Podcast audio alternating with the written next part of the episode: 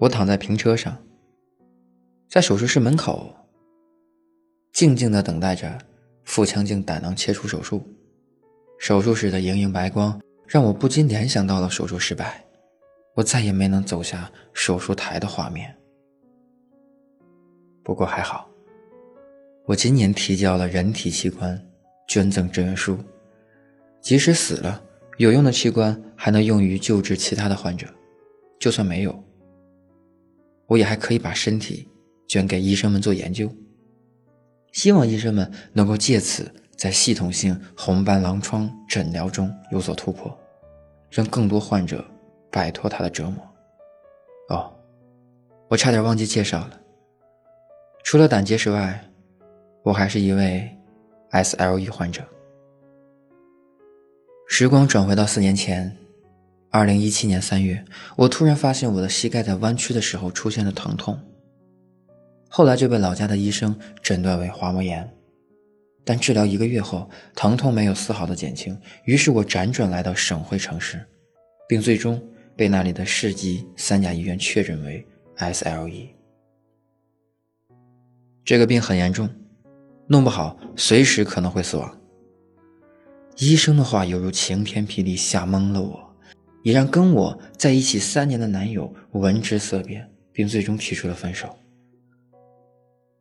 接受不了事实的我精神崩溃，身体情况急剧下降，甚至无法自行走动。出门看病全靠家人背上背下。后来。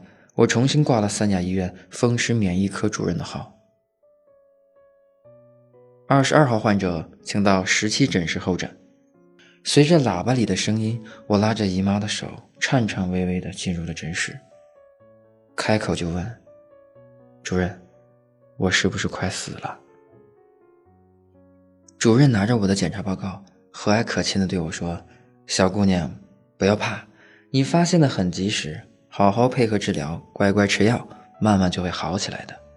等病稳定了，你也可以工作、结婚、生子，好好的，别担心。刘教授的话如一针镇静剂，让我紧绷的心瞬间放松了下来。他还邀请我参加医院组织的“五幺零世界狼疮日”科普活动，让我对 SLE 更加了解。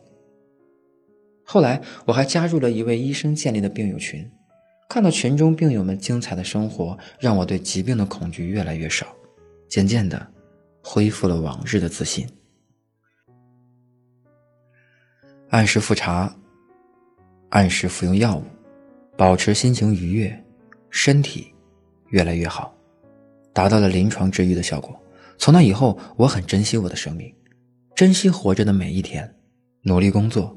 提升自己，想要成为更优秀的自己。后来啊，我重返职场，工作一路顺畅，也得到了领导的赏识。除了每日早晨需要服用药物之外，我已然忘记了自己还是个病人。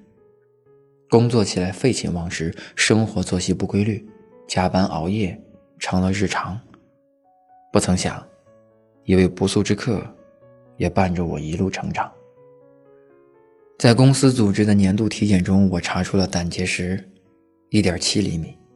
我咨询了医院肝脑外科的主任，他告诉我，胆结石分两种，一种为隐性结石，部分胆囊结石患者终身无症状；另一种胆囊结石会引发上腹或者右上腹闷胀不适、嗳气和厌食、油腻食物等消化不良的症状。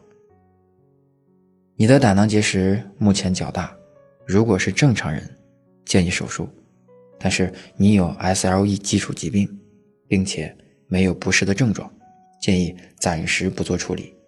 如果出现疼痛，一定要及时就医。医生的叮嘱萦绕耳畔，但由于没有症状，我慢慢的忘记了这位不速之客的存在，依旧该吃吃，该喝喝。丝毫没有把自己当做一个病人。直到今年十月的某一个晚上，我的心窝出现绞痛，背部也出现放射性疼痛。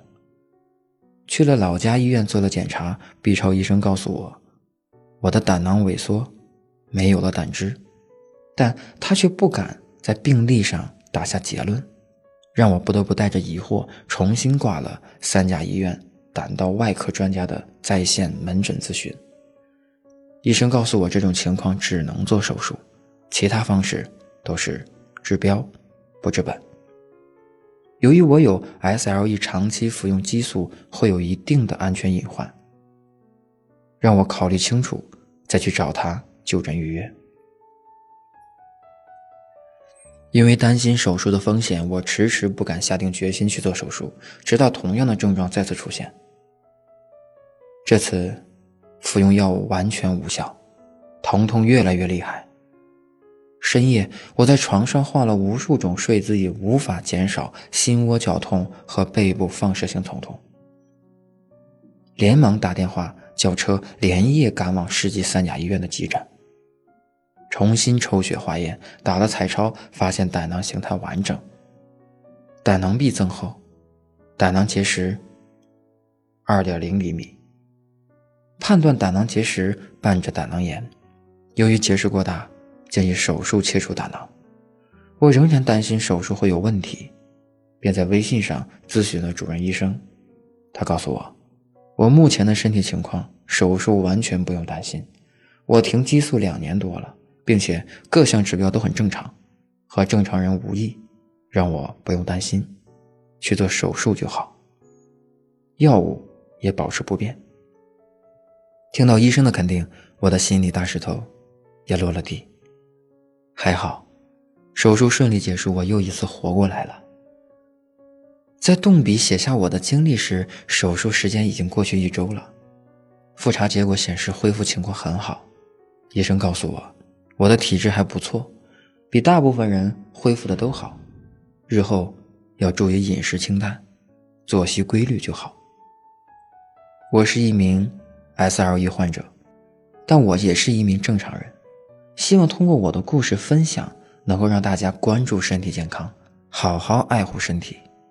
每年记得做一次身体检查，也希望每一位 SLE 患者能和我一样重返职场，拥有更美好的明天。加油！